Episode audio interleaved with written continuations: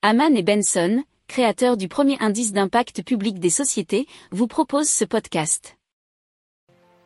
Haman and Benson. Le journal des stratèges. La NASA effectue un essai en vol d'un nouveau bouclier thermique gonflable qui pourrait devenir un élément clé du système d'atterrissage d'un vaisseau déposant un équipage sur Mars selon cnetfrance.fr. Alors ça s'appelle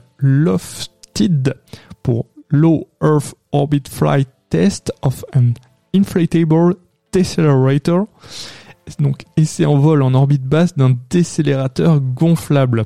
Ce bouclier thermique est capable de freiner et de protéger une charge utile, telle qu'un rover ou des astronautes, dans un vaisseau spatial lors de sa descente dans l'atmosphère d'une planète.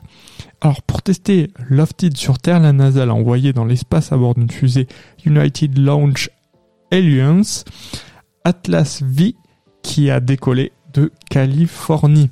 Lofted est redescendu sur Terre à près de 29 000 km par heure, soit 8 km par seconde.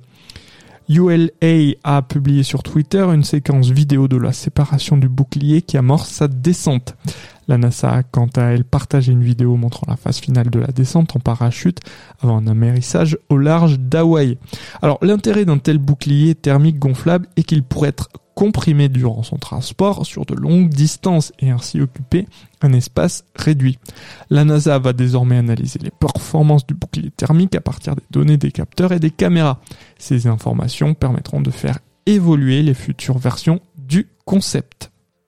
Si vous aimez cette revue de presse, vous pouvez euh, vous abonner gratuitement à notre newsletter qui s'appelle La lettre des stratèges, LLDS, qui relate, et cela gratuitement, hein, du lundi au vendredi, l'actualité économique, technologique, énergétique, mais aussi de l'hydrogène, et puis de tout ce qu'on trouvera super intéressant pour votre vie. Pour approfondir ces sujets, abonnez-vous à la newsletter de Haman et Benson et écoutez nos autres podcasts que vous retrouverez dans les notes de l'émission ou sur notre site internet.